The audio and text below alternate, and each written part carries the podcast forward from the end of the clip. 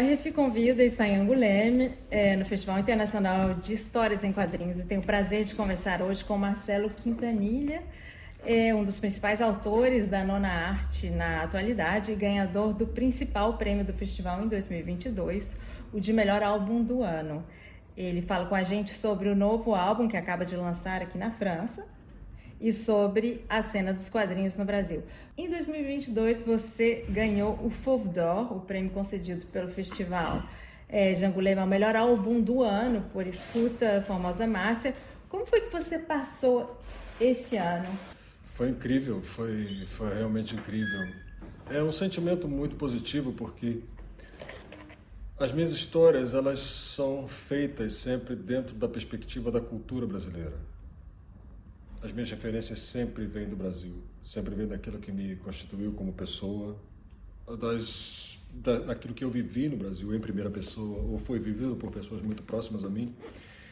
Então, quando você uh, recebe um prêmio como o, o, o, prêmio de Anguleme, que é o principal uh, uh, prêmio de quadrinhos a, a nível europeu, dentro dessa perspectiva, é fantástico porque isso, isso põe de manifesto que não necessariamente as pessoas precisam estar familiarizadas com a cultura brasileira ou com a sociedade brasileira para se identificar com personagens como os meus. Porque acho que os meus personagens são têm uma, uma existência muito mais humana num sentido muito mais universal do que do que do que somente dentro da perspectiva da, da perspectiva brasileira. Nesse álbum você conta a história de uma mãe que mora, que mora numa favela, cuja filha se envolve com um crime organizado. Uhum. É uma personagem bastante diferente de você, da sua realidade. Como é que é entrar na pele desses personagens e, e falar dessas, dessa, e contar essas histórias desses personagens? Eu não faço a menor ideia. Porque eu nunca trabalho dentro da perspectiva do gênero. eu nunca penso se os meus personagens vão ser mulheres, se vão ser homens. Os personagens se impõem por eles mesmos. Eu não sei o que é o universo feminino, porque eu não sei o que é o universo masculino. Eu sempre tive muitas dificuldades com essas coisas. Mas eu talvez faça uma vaga ideia do que é o universo do ser humano. E sempre que eu trabalho os personagens, eu trabalho dentro da dentro da perspectiva da perspectiva da da precariedade da condição humana. Porque todos nós compartilhamos exatamente a mesma condição, todos nós compartilhamos exatamente a mesma precariedade. Todos nós somos colocados dentro dessa dentro dessa situação, porque a perspectiva humana ela é muito, muito precária. Então, acho que por esse aspecto eu acabo, acabo falando com muitas pessoas.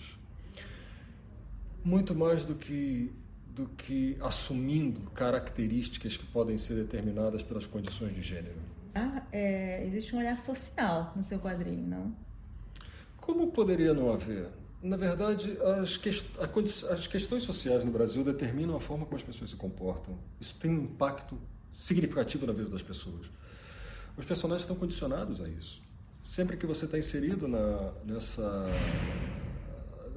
na, na, dimensão do trabalho, tal e como ele é processado no Brasil, você inevitavelmente está tá ligado a essa, a essa perspectiva social, né? essa perspectiva da, que, te, que te coloca dentro de uma, de uma situação em que você vai ser obrigado a tomar decisões que correspondem ao papel que você precisa exercer dentro do sua, da sua perspectiva de mundo.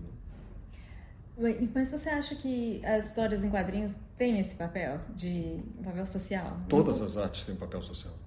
Mas a história em quadrinho no Brasil? Eu acho que eu acho que é simplesmente o resultado do desenvolvimento que o que o, o quadrinho está tendo no Brasil nos últimos anos, né? E o fato de que ele tem se desenvolvido no Brasil dentro dos critérios da, da, da, das proposições autorais, muito mais do que dentro dos critérios de uma indústria que, que absorva uh, uh, uh, desenhistas ou roteiristas como profissionais. O quadrinho no Brasil está se desenvolvendo de uma, de, uma, de uma forma muito mais artística e muito mais autoral.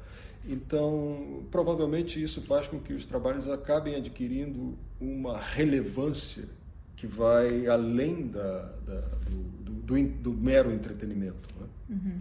É, eu, eu, é, você não acha que os quadrinhos têm um papel importante nessa popularização da literatura, ou poderiam ter um papel importante? Está no erro, não pode ser assim. Eu não vejo a literatura como algo elitista. Eu nunca vi a literatura como algo elitista. Nem do ponto de vista do que está escrito, nem do ponto de vista das pessoas que a fizeram. A grande literatura brasileira não foi feita na elite. Hum, então, é algo que precisamos trabalhar, como eu disse, de uma maneira muito mais profunda. Muito, muito mais profunda. Hum, hum, que os quadrinhos sejam uma porta de acesso à literatura, o contrário também é verdade, tá? Obrigada, Marcelo Quintanilha. Obrigado a você.